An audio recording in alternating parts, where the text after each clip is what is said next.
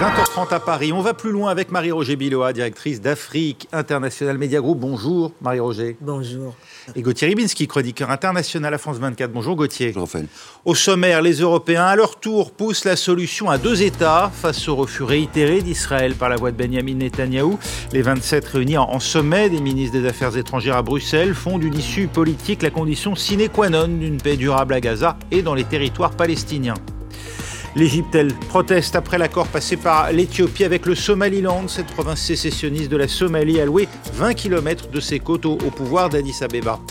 Et puis la Côte d'Ivoire, elle, déjà un pied dehors de sa canne. Le pays organisateur de la Coupe d'Afrique des Nations est au bord de l'élimination après sa défaite contre la Guinée équatoriale. C'est tout de suite, on va plus loin.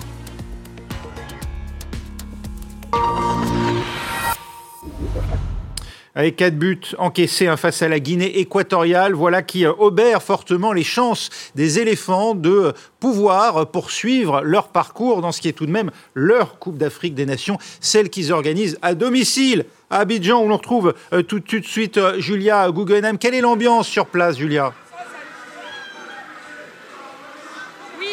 Effectivement, euh, j'ai pu parler avec des supporters euh, ce soir. ce qu'ils m'ont dit, c'est euh, que c'était une humiliation, que c'était un cauchemar, qu'ils étaient très très très mal. Alors ce match, ça a commencé par des montagnes russes émotionnelles dans le village de supporters où nous l'avons suivi. D'abord, on a pu lire la déception et la douleur après le premier but marqué par l'équatorio guinéen. Et puis l'explosion de joie quand même à la 60e, 67e minute quand Jean-Philippe Crasso a marqué un but, but qui finalement a été refusé par euh, euh, l'arbitrage vidéo pour cause de euh, coup franc. Alors au troisième but des, Équato des équatoriaux guinéens, on a vu les supporters ivoiriens carrément se lever et quitter le village de supporters dans lequel nous nous trouvions. Même situation également, m'a-t-on rapporté au stade Ebimpé où de nombreux ont quitté le stade. Et puis lors du quatrième but à la 86e minute, c'était carrément l'abattement qu'on a pu lire sur le visage des supporters. Pourtant, des occasions, il y en a eu ce soir, mais euh, ça n'a pas suffi euh, pour, euh, pour les supporters des, des éléphants. Alors, l'élimination, vous l'avez dit, elle n'est pas encore assurée, mais c'est quand même très, très, très mal parti pour le pays hôte. Et puis, c'est bien la même situation que ce qui s'est déroulé il y a 40 ans, lorsque la Côte d'Ivoire avait déjà accueilli une Coupe d'Afrique des Nations et que le pays avait été éliminé également en phase de poule. Merci Julia Guggenheim avec nous en direct d'Abidjan. Vous y étiez hein, il y a neuf jours exactement, Marie-Roger, pour le match d'ouverture déjà avec les Ivoiriens de mhm. cette Coupe d'Afrique des Nations. Ça vous fait quoi d'envisager ce soir le, le départ peut-être hein, des éléphants de leur compétition? Ah ben c'est très triste toujours parce que, euh, pour toutes sortes de raisons, parce que ceux qui organisent la coupe espèrent la gagner, et aussi parce que ça crée une désaffection après sur les stades. Les gens ne viennent plus, hein. la plupart des gens ne viennent pas. Et euh, ça m'inspire deux choses. Euh, c'est que on se rend compte qu'il n'y a plus tellement d'équipes vedettes finalement, parce que on a quand même été surpris par le Maroc mmh. qui a ouais. essuyé un un match nul avec la RDC. Et puis, euh, voilà, c'est tout ça. C'est démocratisé à l'extrême. Une bonne nouvelle pour le foot africain. C'est une bonne nouvelle. Et, euh, mais je pense aussi que Anthony Blinken était sur les stades, euh, sur les gradins aujourd'hui. Oui, c'est le match qu'il a choisi de regarder, pays hôte. Et là, je crois que l'ambiance s'y prenne tout ça. Pas très au sérieux, j'espère. C'est quand même que du foot, mais bon. Bah, c'est que du foot, mais euh, c'est quand même. Euh, il y a péril sur la canne, euh, Gauthier Ribinski. Écoutez, je ne sais pas s'il y a péril sur la canne, mais ça rappelle quand même en Côte d'Ivoire, il y a maintenant 24 ans presque, en l'an 2000, mm. où l'équipe nationale avait perdu contre le Togo et le dictateur qui était à l'époque au pouvoir à Yamoussoukro ou Abidjan, mm-hmm. Robert Gay, mm. avait interné pendant 48 heures les, les joueurs de mm-hmm. l'équipe nationale en leur disant vous êtes la honte de la nation, il faut vous rééduquer. Bon, là, je pense que si la Côte d'Ivoire est éliminée, il ne lui arrivera pas, il n'arrivera pas à ces joueurs la même euh, mésaventure. Bien sûr que non. Ça, n'avait pas porté chance aux non, hein. non. non, non plus. Mais, mais les, les, supporters sont plus euh, tolérants. Ils ont accepté la, défaite euh, de la Côte d'Ivoire en disant ça, ils feront mieux. Ils étaient plutôt. C'était pas la même chose pour le Cameroun, par exemple, où on a voué aux gémonies le gardien, euh, non, l'entraîneur Samuel Eto'o, le président de la fédération, certains lui disent reste en Côte d'Ivoire, viens pas ici parce qu'on va te liquider. C'est vraiment très violent. Bon, voilà en tout cas pour cette euh, défaite bien triste, un 4 buts à 0 face à la Guinée équatoriale euh, des éléphants de Côte d'Ivoire, mais leur avenir n'est pas totalement scellé encore. On attend évidemment de voir ce que vont faire les autres équipes du groupe. Est-ce qu'ils ont leur avenir entre leurs mains, comme on dit dans le langage habituel? Plus maintenant, de fait. Hein. Les autres l'ont en tout cas au bout du pied et des crampons.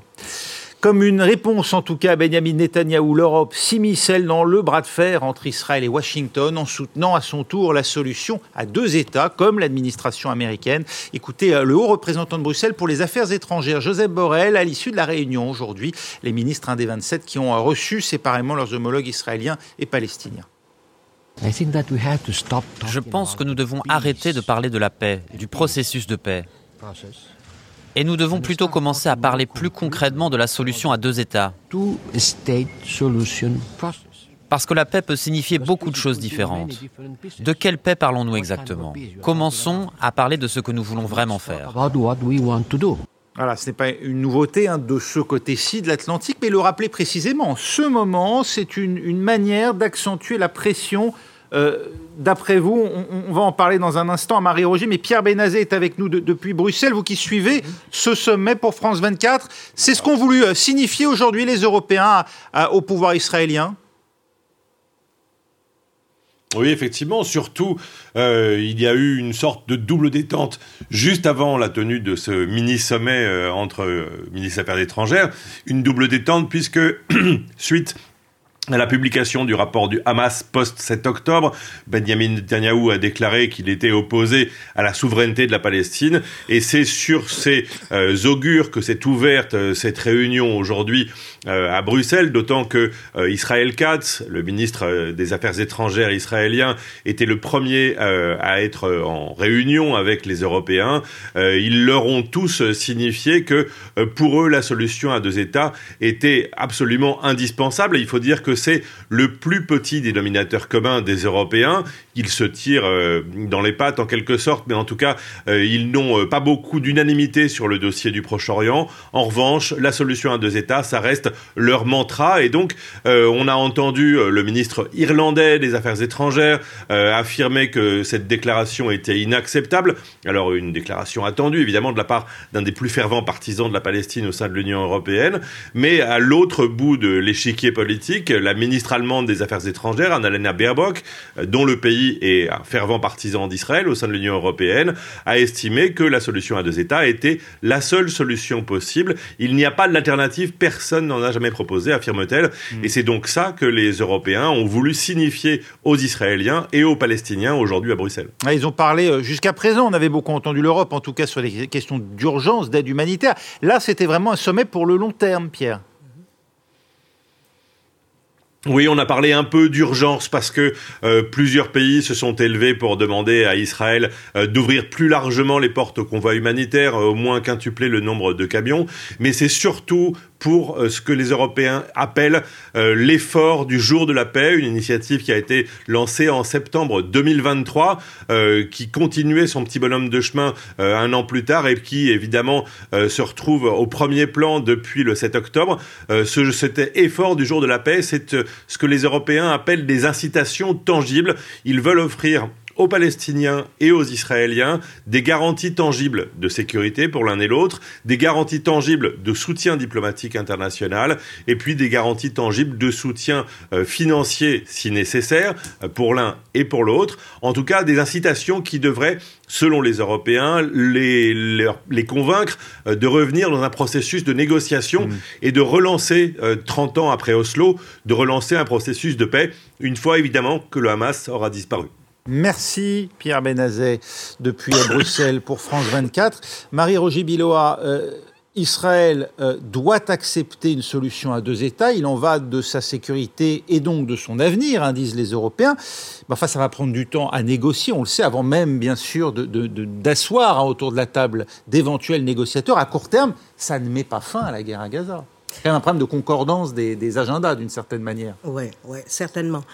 Mais je crois que la, ce qui apparaît maintenant, c'est que cette solution à deux États, qui est une, espèce de tarte à la crème, apparaît à tout le monde maintenant comme la seule solution. C'est-à-dire, euh, euh, Israël n'accepte pas un État unitaire. Ça, c'est, je crois qu'il y a unanimité contre ça. Mm. Et en Israël, la solution à deux États était quand même aussi sur la table, même si euh, sa popularité recule. Et donc les Européens qu'on regarde comme étant moins puissants que les Américains, même si les relations sont commerciales et de soutien sont très très fortes, ont un rôle à jouer. Avec les deux côtés, parce qu'ils soutiennent aussi financièrement l'autorité palestinienne. Le palestinienne, euh, et, ils ont ce rôle-là.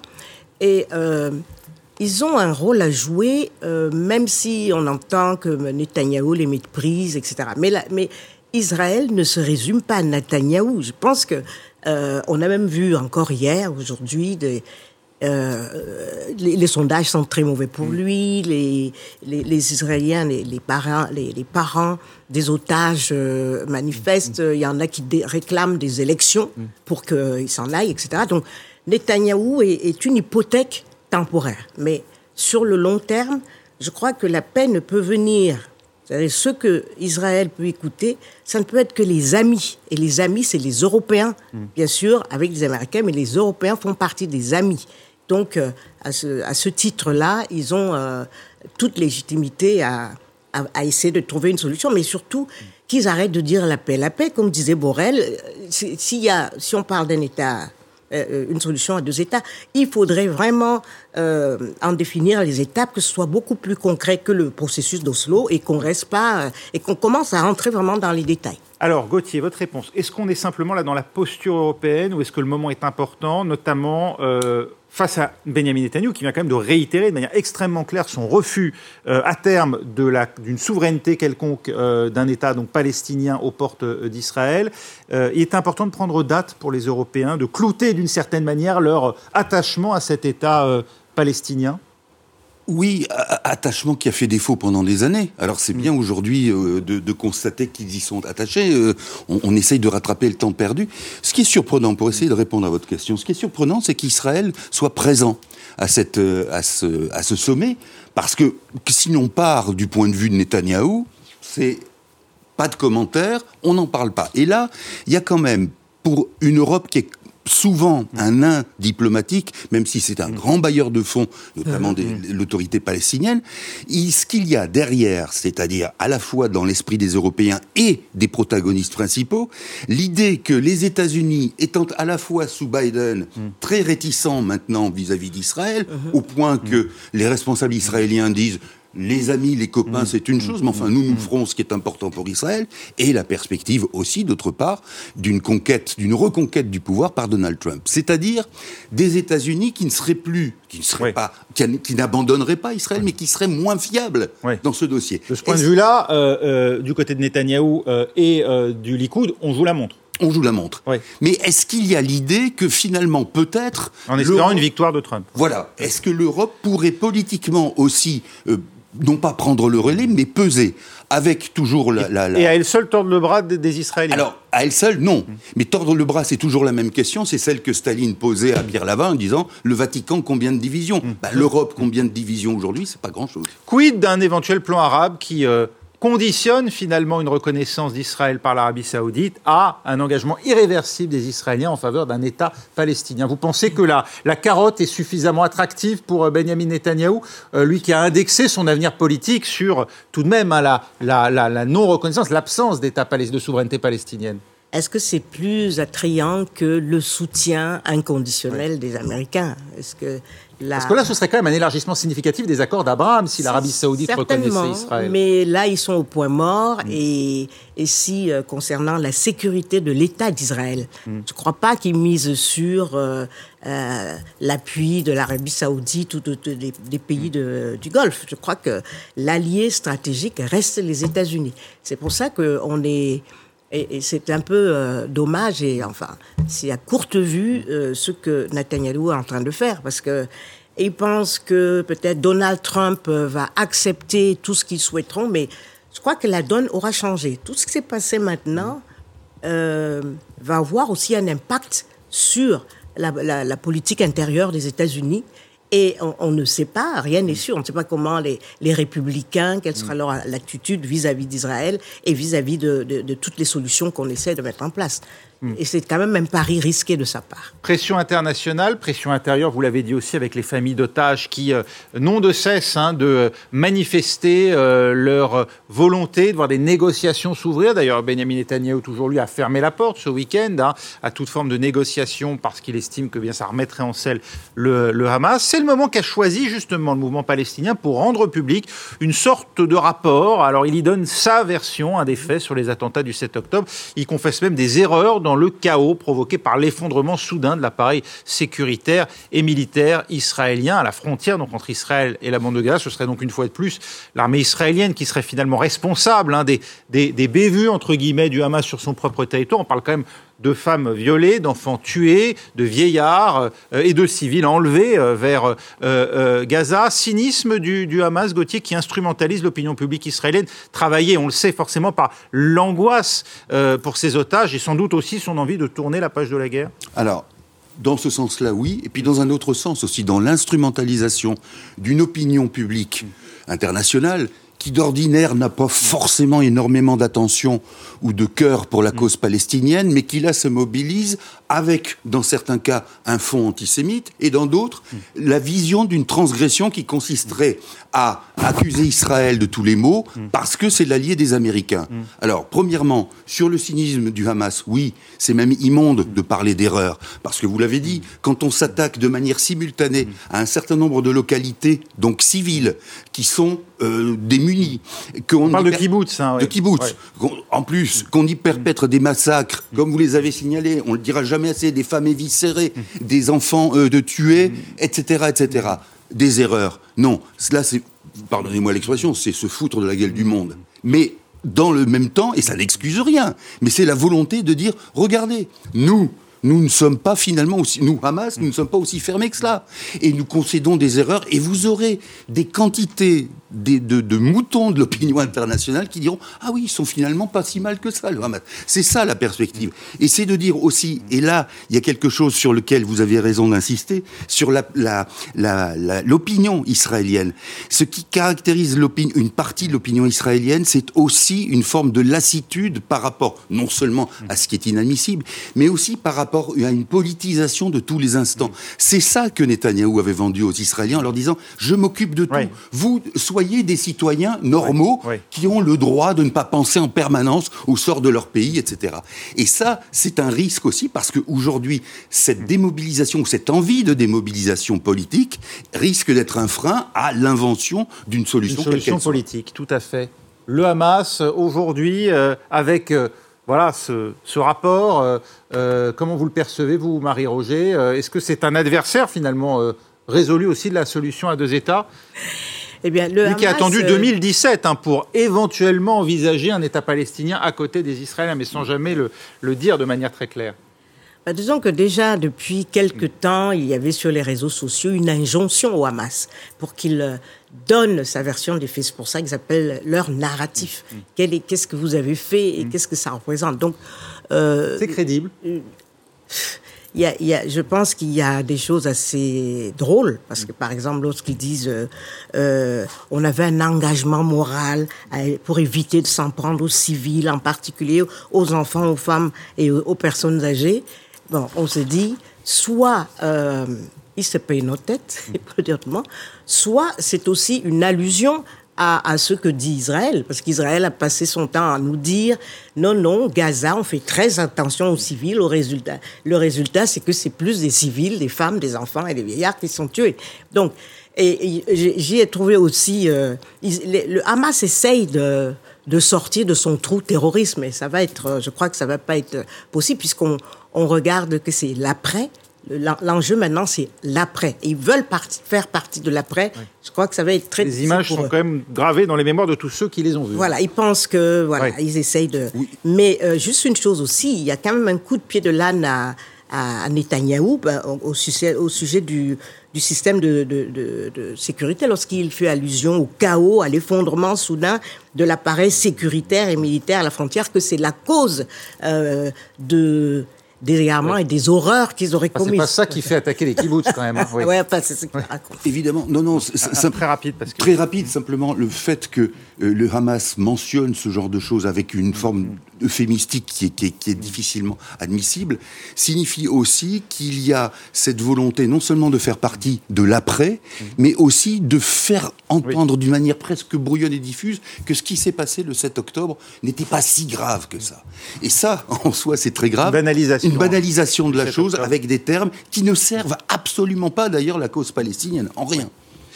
On en vient à, cette colère qui gronde dans la corne de l'Afrique. L'Égypte ne permettra à personne de menacer la Somalie. Ainsi a réagi hier Abdel Fattah al-Sisi. Objet de ce coup de semonce du président égyptien, l'Éthiopie, Addis Abeba, vient en effet de passer dans le plus grand des secrets un accord pour louer 20 km de côte au Somaliland, province sécessionniste en but à la méfiance et la défiance de Mogadiscio. Les explications d'Anna Pereira. Le Somaliland est une région séparatiste de la Somalie, dont l'indépendance autoproclamée en 1991 n'est pas reconnue par la communauté internationale. Depuis le 1er janvier, ce territoire refait parler de lui avec la signature d'un protocole d'accord avec l'Éthiopie. Contre une reconnaissance officielle, il prévoit l'allocation pour 50 ans à l'Éthiopie de 20 km de côte autour du port de Berbera. Cet accès à la mer, l'Éthiopie le convoite depuis qu'elle a perdu avec l'indépendance de l'Érythrée en 1993. Jeudi dernier, le gouvernement somalien avait exclu toute médiation avec l'Éthiopie tant que cette dernière n'aura pas annulé l'accord en question. Ce dimanche, en conférence de presse conjointe avec le président somalien, le président égyptien lui a réaffirmé son soutien. Nous ne permettrons à personne de menacer la Somalie et nous ne permettrons à personne de lui nuire. Je le dis très clairement à quiconque tentant de s'en prendre à l'Égypte et de menacer ses frères, surtout si nos frères nous demandent de les soutenir. Une situation qui ne vient en rien aider à la relation déjà tendue depuis des années entre le Caire et Addis Abeba, à propos d'un controversé projet de méga barrage. Le secrétaire général de l'ONU a lui plaidé ce dimanche pour l'apaisement. Nous sommes toujours guidés par nos principes. Et nos principes sont liés à l'unité, à la souveraineté et à l'indépendance territoriale des pays, y compris la Somalie. Nous espérons que le dialogue permettra de surmonter la situation actuelle. Il s'est exprimé depuis Kampala, au sommet du groupe G77 plus Chine, qui rassemble 134 pays en développement.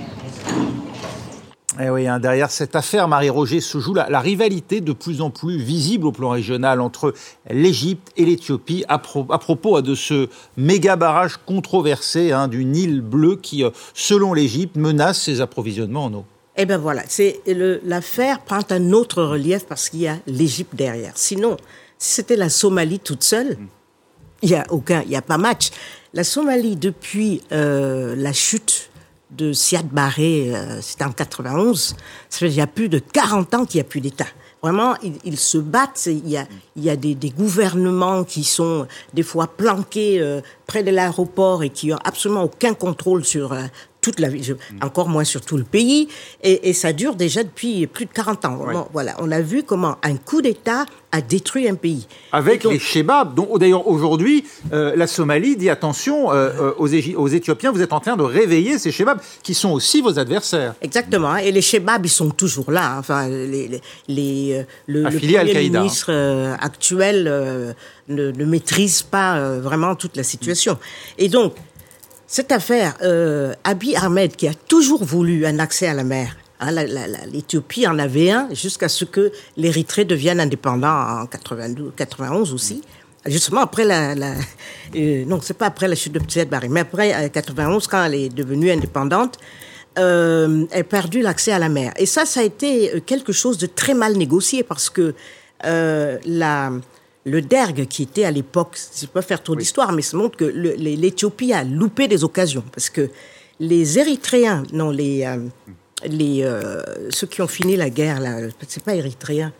Ah, je viens de trop. Euh, la, la, guerre vient de se terminer. Il y a ah oui, la, la, guerre dans le, dans le dans, dans, sur, sur, le nord là. Dans, dans la province, bah oui. Euh, oui, bon, bref. On, ils, va, on va, la trouver. On va voilà, ils étaient, ils avaient fait la guerre ensemble de oui. libération. Hein, pardon? Ils avaient fait la, la, guerre ensemble sous Libé. Et à l'époque, ils en parlaient que quand nous serons, quand vous serez indépendants, vous nous garantirez un accès à la mer. Et puis, lorsque c'est arrivé, ils s'en sont plus occupés. Et donc, euh, cette histoire est, restée comme ça. Et depuis, Arbi euh, Ahmed, particulier lui, très régulièrement, il remet ça sur le tapis. Et cette fois-ci, je crois qu'il sent que les circonstances se sont réunies parce que on a vu sur le plan international un État comme la Russie qui a envahi l'Ukraine et euh, ça se passe au très haut niveau. Il y a en face, ils ont quand même l'OTAN et les États-Unis, mais ils n'arrivent pas à renverser. Tigré, Marie. Le Tigré, voilà. C'était le, Tigré. Hmm. Euh, voilà. La, et la répression d'Abiy Ahmed. Absolument. Les Tigréens étaient alliés aux Érythréens mm. euh, au moment de, l'indépendance de, l'Érythrée et ils auraient pu parler de trouver un accord, mais ils l'ont pas fait. Et donc, je crois qu'Abiy Ahmed se dit, c'est maintenant ou jamais. Il y a des situations aussi, on voit au Rwanda où euh, le, le, le, régime Kagame est en train d'envahir euh, le Congo, la RDC, depuis des années, il se passe rien non plus. Euh, donc il se dit, nous, c'est le moment d'avoir notre accès à la mer, et puis euh, on verra. Mais comme il y a l'Égypte derrière, ça risque de compliquer la situation sous-régionale. Nouvel exemple de l'activisme du Premier ministre éthiopien et son prix Nobel d'ailleurs contesté, hein, Abiy euh, Ahmed, euh, alors prix Nobel pour la paix avec l'Érythrée, mais depuis il y a eu effectivement cette guerre au Tigré euh, où il n'y a pas d'image, guerre sans image en raison ah d'un blackout total des autorités éthiopiennes. Et puis là, à présent, cet accord passé avec une région sécessionniste de la Somalie qui de fait, du coup, empiète peut-être sur le territoire somalien d'une vingtaine de kilomètres, et ce pendant 50 ans. Hein. Oui, alors Qu'est-ce qu'on a là? On a d'abord, dans cette version-là, une manière pour euh, Abiy Ahmed de se refaire une santé parce que Autant, comme le disait Marie-Roger, la Somalie est une sorte de, de, de, de capharnaüm politique, autant le Somaliland, c'est-à-dire cette région euh, autoproclamée, est une région qui a un certain nombre, une forme de stature, de structure, et qui donc a euh, créer un ordre qui peut être enviable. Et que donc, dans ce fait, un ordre démocratique. Et que donc, dans ce fait-là, il y a quelque chose qui peut être légitime aux yeux du monde, c'est que Abiy Ahmed, qui a un certain nombre de fardeaux à porter, mmh. serait vertueux dans, dans ce cas-là. Je ne sais pas, on n'a pas beaucoup de temps, c'est ça que vous êtes en train de me dire. d'un mot, d'un mot simplement, on a parlé de Siad Barre, l'ancien euh, dictateur. Mmh. On mesure là avec des années de recul, les conséquences et les séquelles de ce qu'un régime dictatorial a labourer, vendanger le terrain mm. à la fois culturel et social d'un pays pour en faire quelque chose qui soit une espèce de petit oiseau en tombée du nid qui ne sait pas où aller et qui est en proie à toutes les villes, tous les dérèglements sociaux possibles. Et on aura d'autres occasions hein, d'évoquer euh, le sort du Somaliland et cet accord passé avec l'Éthiopie. Merci beaucoup Gauthier Ribinski, Marie-Roger Biloa. On va plus loin, c'est terminé. Prochain journal dans un peu plus de deux minutes.